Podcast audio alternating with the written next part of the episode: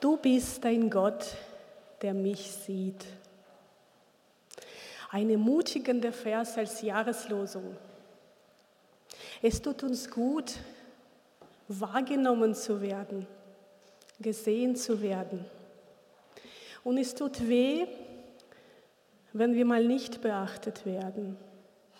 Da gibt man alles für eine Aufgabe hin und man bekommt keinen Dank zurück.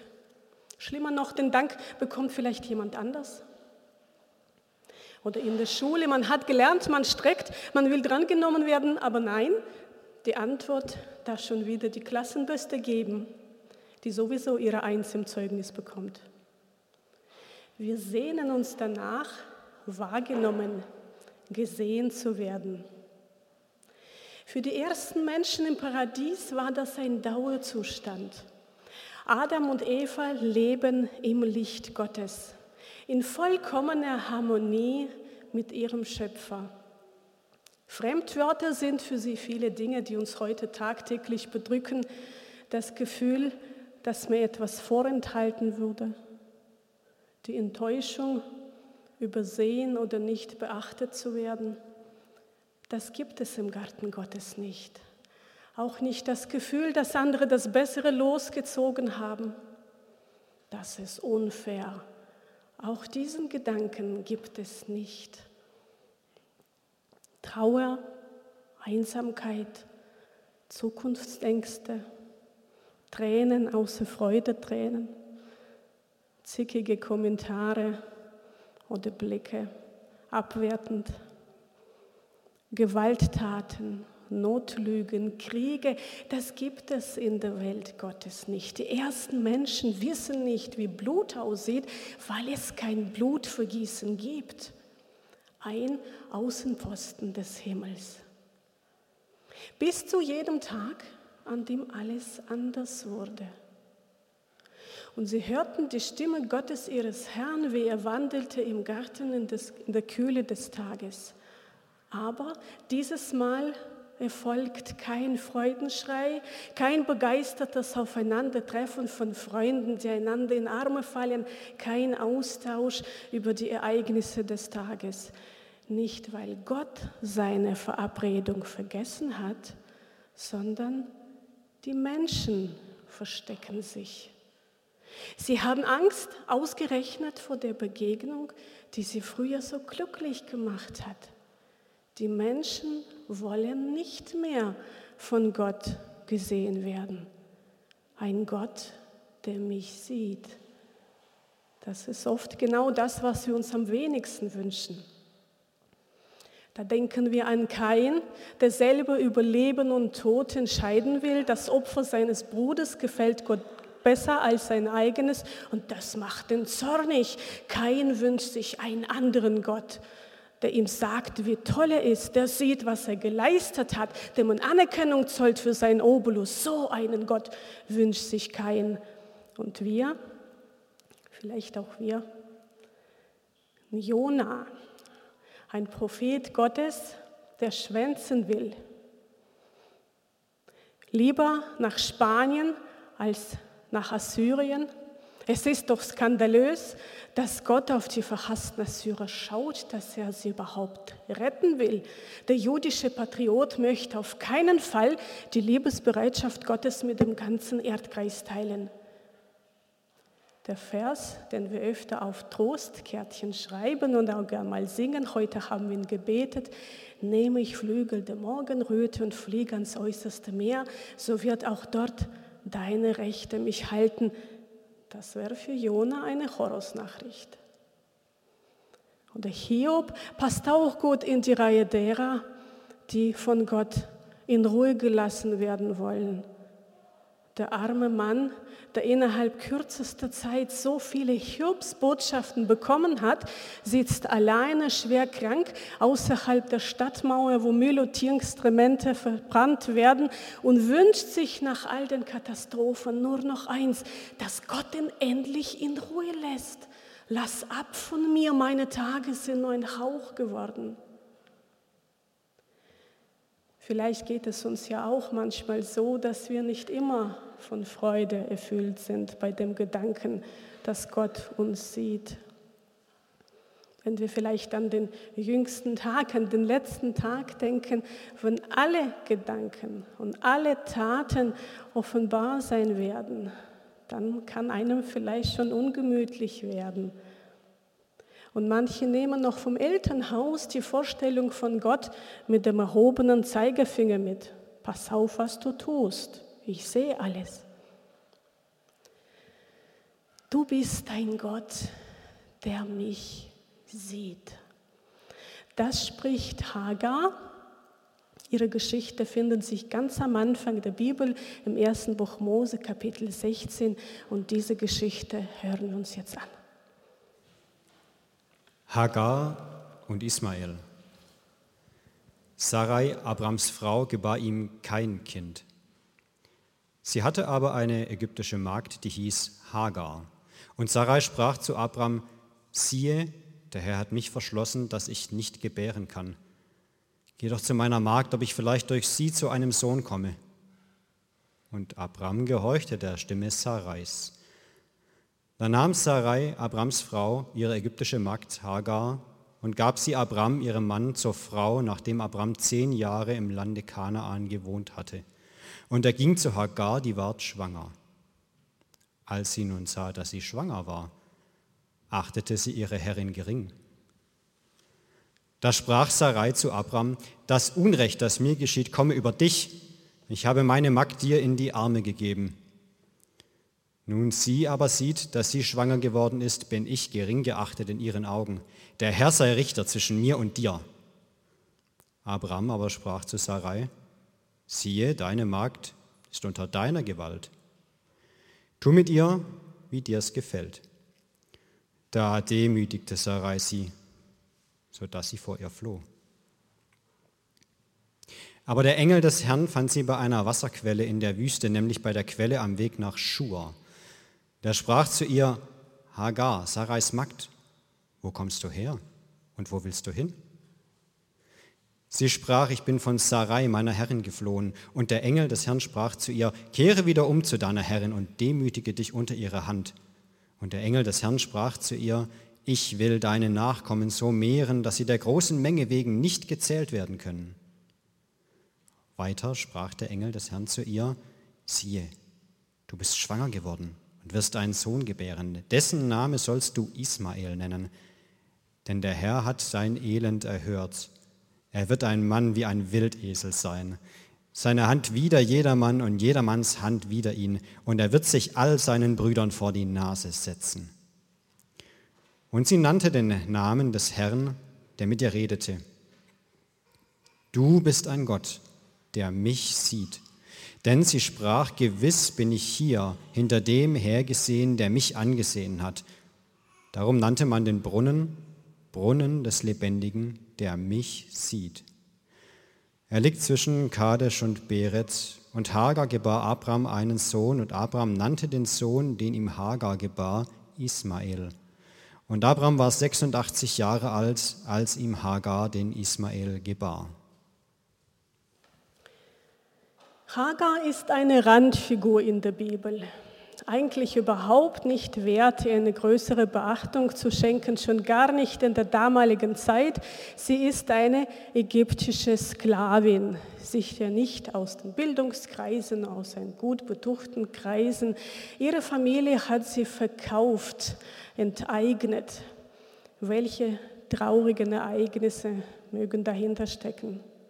Wie fühlt sich eine junge Seele, die wie Vieh auf dem Markt verkauft wird. Sie wird von Abraham als Geschenk für seine Frau Sarah mitgebracht. Und so darf Hagar einige Jahre in der Patriarchenfamilie von Abraham mitleben, aber auch hier findet sie keine gesunde oder heilsame Welt. Auch unter den Gottesdienern gibt es Streit, Neid, Missbrauch, Abneigungen. Die Zeit des Wartens auf den versprochenen Nachkommen wird Sarah einfach zu lang und sie macht sich kreative Gedanken, wie sie Gott auf die Sprünge helfen könnte. Das heißt doch, hilft dir selber, dann hilft dir auch Gott. Und so fällt der Blick auf Hagar, eine junge Frau im gebärfähigen Alter, da könnte sie doch einen Mann, einen Sohn von Abraham bekommen. Und nach dem damaligen Recht wird das auch ein rechtmäßiger Sohn von Sarah sein. Toller Gedanke. Wir können heute nicht nachvollziehen, wie eine Frau, die bei Sinnen ist, ihren Mann freiwillig zum Fremdgehen anstacheln kann. Wir können nicht verstehen, dass eine romantische Liebe in einer Mono-Ehe weniger wert sein soll als der Zwang, Söhne zu gebären. Aber genau das war damals die Pflicht der Frau. Die Frau zur biblischen Zeit musste viele Demütigungen über sich ergehen lassen und oft zwei Frauen oder Konkubinen an der Seite ihres Mannes dulden. Denken wir da ein die kinderlose Rahel, die zu ihrem Mann Jakob sagt, gib mir Kinder, sonst sterbe ich. Und nachdem Gott die Kinder tatsächlich schenkt, wird eifert sie mit der eigenen Schwester Lea, die auch mit Jakob verheiratet ist, wer die meisten Dienerinnen zu Jakob ins Bett schickt, damit die Zahl der eigenen Nachkommen vergrößert wird. Nur ein Beispiel. Und so wird auch Hagar zur Leihmutter von Sarah. Der Zickenkrieg zwischen den beiden, der nachher stattfindet, könnte jede Boulevardpresse erfreuen. Hagar, geleitet von der Schwangerschaftshormonen, wird überheblich, die Sarah fühlt sich gekränkt und gedemütigt und Abraham zieht sich aus der Affäre zurück. Das ist deine Magd, tu mit ihr, was du willst. Und Sarah tut das und das Leben von Hagar wird unerträglich, sie flieht. Sie geht alleine in die Wüste ein gefährliches Unternehmen. Die Touristen, die heute in den Nahen Orient reisen, könnten ein Lied davon singen, was eine Wüste bedeutet. Tagsüber singende Hitze, nachts klirrende Kälte, öde Landschaft, keine Orientierung. Der König David, als er Hirte war, musste seine Schäfchen gegen Bären und Wölfe verteidigen. Und der Prophet Elia musste in der Wüste von den Raben versorgt werden. Und hier eine einsame junge Frau, dazu noch schwanger, ohne Leibgarde, ohne Reiseführer, ohne Vorräte. Wird denn das gut gehen? Das hat sich Hagar bestimmt auch gefragt, als der Engel sie am Brunnen gefunden hat. Bis dahin hat sich schon eine ziemlich lange Strecke hinter sich gelegt. Ihre Reise hat in Hebron angefangen, wo damals das Zeltlager von Abraham stand und gefunden wird sie in der Wüstensiedlung Schur. Das ist direkt an der ägyptischen Grenze. Die Heimat von Hagar war wahrscheinlich auch das ursprüngliche Ziel ihrer Flucht, nur was für Aussichten hat denn eine junge, ledige Frau ohne Familie auch in ihrer Heimat? Ist es dann nicht besser zurückzukehren? Das ist aber noch schlimmer. Da wartet vielleicht eine Hinrichtung auf sie. Sie ist ja als Sklavin weggelaufen und, was noch schlimmer ist, sie hat den rechtmäßigen Besitz ihrer Herren mitgenommen, das heranwachsende Kind in ihrem Bauch. Ihre Aussichten sind sicher nicht rosig. Und jetzt spricht sie plötzlich jemand an mit ihrem Namen. Das an sich war ja schon sehr ungewöhnlich für Hagar, denn für Sarah hieß sie ja immer Magd. Der Engel spricht sie an, Hagar, du Magd Sarahs, woher kommst du und wohin gehst du? Es ist auffällig, dass Hagar nicht in Schockstarre gerät, wenn sie den Engel sieht. Das ist überhaupt die allererste Engelsbegegnung, von der uns die Bibel erzählt. Dieser Engel muss wahrscheinlich ganz normal ausgesehen haben. Und die Antwort von Hagar fällt ganz kurz aus, ohne emotionale Ausschweifungen. Ich bin auf der Flucht von meiner Herrin Sarah.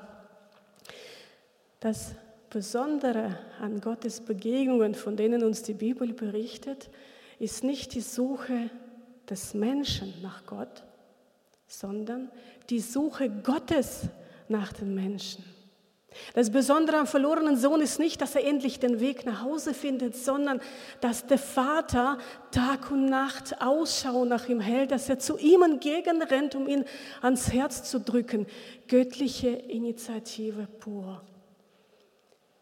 Hier hat sich der Engel etwas Zeit gelassen, bevor er Hagar anspricht. Vielleicht wollte er ihr ein bisschen Zeit geben zum Überlegen über ihr waghalsiges Unternehmen.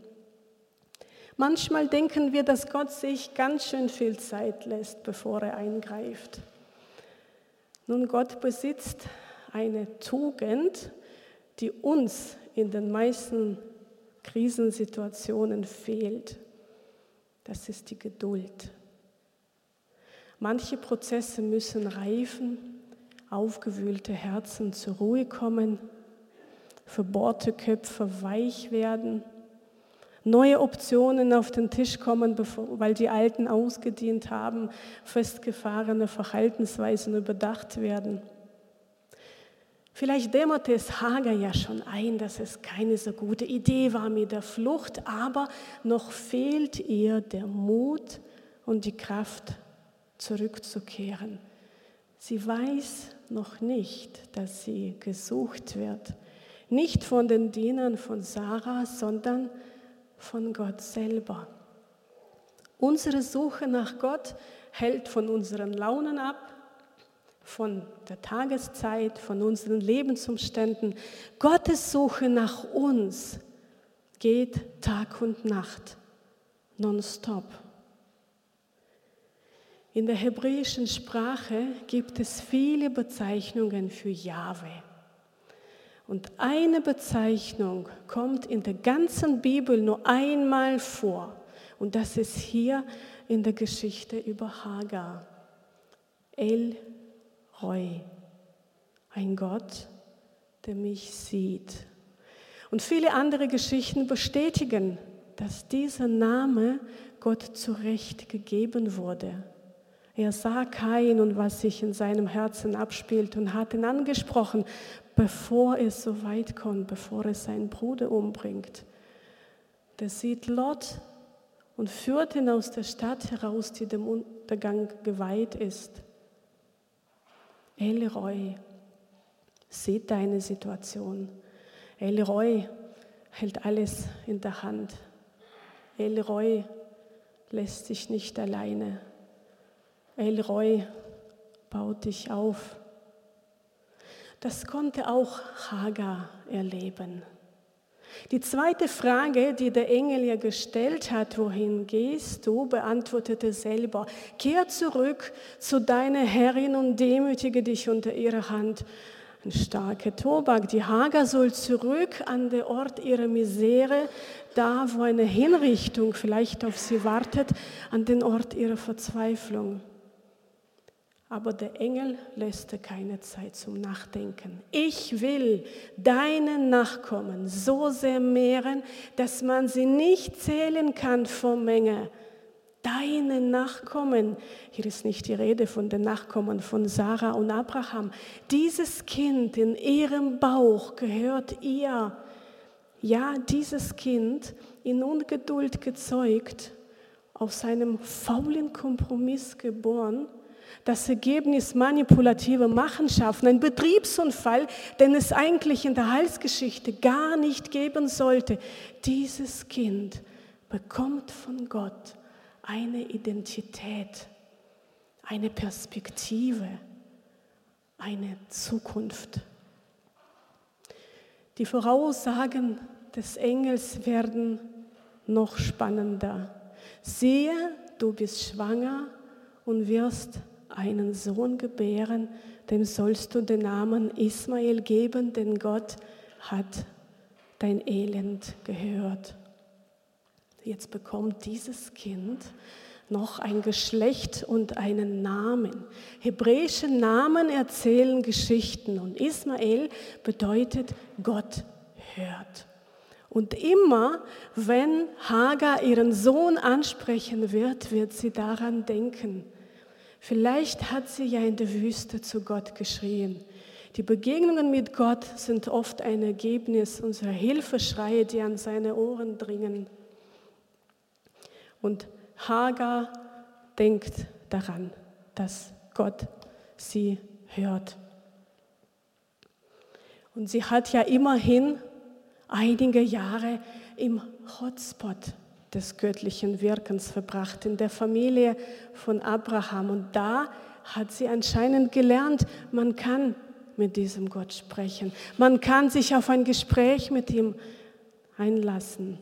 Und trotz aller Intrigen in dieser Familie konnte die göttliche Wirklichkeit durchschimmern. Das ist vielleicht auch für uns eine Ermutigung. Wir sind ja auch nicht immer das bestdekorierte Schaufenster für das Wirken Gottes. Und Gott hat sich noch mehr Gedanken gemacht über dieses Kind. Und er, er wird ein Mensch sein wie ein Wildesel und seine Hand gegen alle und die Hand alle gegen ihn und vor allen seinen Brüdern wird er sich vors Gesicht setzen. Ein Kämpfer also ein Gewinner, ganz oben im Ranking den Spitzenreiter. Er wird all das sein, was seine Mutter Hagar nicht war. Welches Mutterherz schlägt da nicht höher? Vorbei mit der Resignation, vorbei mit der Hoffnungslosigkeit. Der Engel hat Hagar auf andere Gedanken gebracht. Es ist auffällig, dass Gottes Mitgefühl und sein Erbarmen für einen einzelnen Menschen von Anfang an über der Agenda steht, die Gott verfolgt. Sein Erbarmen ist seine Agenda. Seine Gnade ist das Kernthema der Heilsgeschichte. Gott er wählt sich exklusiv ein Volk als sein Eigentum, aber durch dieses Volk soll der göttliche Segen in die gebrochene Welt hineinfließen. Abraham und Sarah bekommen auch dieses Mandat. Durch sie sollen alle Familien auf dieser Erde gesegnet werden. Und Hagar ist das ein Prototyp für das sensationelle Vorhaben Gottes, einen barrierenfreien Zugang zu Gottes Gnade, zu seinem Thron, allen denen zu ermöglichen, die an ihn glauben. Hier darf eine Fremde, denn das bedeutet ihr Name, eine Außenseiterin, eine Außenstehende erleben, dass Gott an sie gedacht hat. Und egal, wo wir die Bibel aufschlagen, merken wir, wie Gott dabei ist, Außenseitern ein Zuhause zu geben. Hier die Hagar. Später lesen wir von der Hure Rahab, die nach der Landeinnahme von Jericho durch Josua in die Heilslinie von Juda hinein heiratet oder die Moabiterin Ruth. Jesus macht es genauso und weckt viel Anstoß bei seinen jüdischen Beobachtern, die die Heilsgeschichte als das exklusive Monopol für das jüdische Volk ansehen. Jesus heilt die Tochter der Phönizierin, hilft einem verzweifelten römischen Hauptmann, schickt seine Jünger in die ganze Welt. Und das ist genau die Heilsgeschichte. Gott weitet unseren Blick. Die Initiative, das Verdienst, die Gnade, die Liebe, die keine Kosten kennt, das geht alles allein auf das Konto von Gott. Und er antwortet auf verzweifelte Hilfeschreie, weil das sein Wesen ist. Er hat keinen in Schutz genommen, als er plötzlich verstanden hat, dass er vogelfrei ist und ihn jeder ermorden kann. Der lässt sich auf ein Gespräch mit der völlig eingeschnappten Jona, als er unter der vertrockneten Rizinus-Pflanze sitzt. Hiob findet auch zurück zu seinem Gott und bekennt, ich weiß, dass mein Erlöser lebt. Elroy, der meine Situation in seiner Hand hat, der mich daraus führt. Elroy, der auch dich mit den ganzen mit den Augen der Liebe anschaut. Und so kann Hagar beflügelt und gestärkt zurückgehen zu Sarah, erhobenen Hauptes, als die von Gott gesehene, als Sehende. Gott selbst bürgt für ihre Sicherheit. Natürlich sind nicht alle Probleme von Hagar mit der Geburt von Ismael vom Tisch. Wir wissen eigentlich gar nicht, was sich da ereignet hat. Zwischen Abraham und Gott waren ja auch 13 Jahre Stille. Er war 86, als Ismael geboren wurde und 99, als Isaak zur Welt kam. Aber in dieser Zeit konnte Hagar mit diesen Verheißungen in ihrem Herzen leben und mit der Härte ihre Realität, mit der Härte ihrer Situation fertig werden, weil sie von Elroy wusste, weil sie durch die Begegnung mit ihm zu Sehenden geworden ist, weil sie seine Realität, seine Wirklichkeit sehen konnte. Und es kann auch uns helfen, mit unserer Situation, in der wir gerade sind, fertig zu werden, wenn wir unseren Blick auf die Verheißungen richten, die Gott uns gegeben hat. Wenn wir uns von Gott sehen lassen, wenn wir ihn bitten, dass er uns zu Sehenden macht, Paulus hat ganz oft um die erleuchteten Augen des Herzens gebeten, um die Augen, die seine Wirklichkeit schauen. Ich möchte gerne von einer Frau erzählen, die mich sehr beeindruckt hat durch ihre erleuchteten Augen des Herzens. Ich habe im Frühjahr der Kontaktmission bei der Verteilung der ukrainischen Flüchtlinge im süddeutschen Raum geholfen. Das lief alles telefonisch. Meine Aufgabe bestand hauptsächlich darin, die deutsche Gastfamilie mit der ukrainischen zusammenzubringen, abzuchecken, ob die angebotene Unterkunft in Ordnung ist und wie sie sich treffen und so weiter. Ich kann mich an meine allererste Begegnung erinnern. Das war eine junge Frau namens Natascha die mit ihrer Freundin in Heidenheim gelandet sind, bei einer Frau mit einem ganz großen Herzen und mit einer ganz kleinen Wohnung. Sie mussten zu zweit einen Schlafplatz teilen auf einer Couch im Wohnzimmer und so wurde die Kontaktmission gebeten, nach einer größeren Unterkunft für sie zu schauen. Die Unterkunft hat ihnen auch gefallen, aber sie lag etwas außerhalb und sie haben gesagt, nein, wir möchten lieber noch da bleiben, wo wir sind. Und welche Begründungen haben sie genannt? Die erste war, Sie hätten schon Kontakt geknüpft zu den Christen vor Ort, das möchten sie ausbauen. Sie waren gerade mal zwei, drei Wochen in Deutschland. Und die andere Begründung, die sie genannt hat, das hat mich wirklich sehr berührt in meinem Herzen. Sie hat gesagt, wir haben eine Ausschau auf einen Dienst. Ich habe später erfahren, dass sie mit Deutschkursen angefangen haben, zuerst mal für ukrainische Kinder, dann für Jugendliche und für Erwachsene. Sie engagieren sich jetzt auch in der Kinderkirche und bei anderen Projekten in der Ortsgemeinde. Ich bekomme immer wieder Bilder von ihr. Wir haben Weihnachten jetzt wieder ein bisschen Kontakt miteinander gehabt. Und ich fand das da mal sehr ansprechend, weil es hier gerade um Menschen geht, die aus einem Ort kommen, das war Kharkiv in der Ostukraine, wo buchstäblich Bomben über den Kopf geflogen sind. Die mussten Hals über Kopf fliehen, sie konnten nicht mal ihre Koffer in Ruhe packen. Sie wussten nicht, wie es ihren Leben geht und wo sie überhaupt sind. Und jetzt sind sie hier. Und es geht ihnen nicht in erster Linie darum, dass sie es möglichst komfortabel haben, dass sie sich hier gut einrichten, sondern sie sehen die Not der anderen und stellen sich dafür zur Verfügung. Ich finde, das kann man nur machen, wenn man erleuchtete Augen des Herzens hat. Hagar hat ihren Gott El Roy genannt. Denn, sagt sie, ich habe den gesehen, der mich gesehen hat.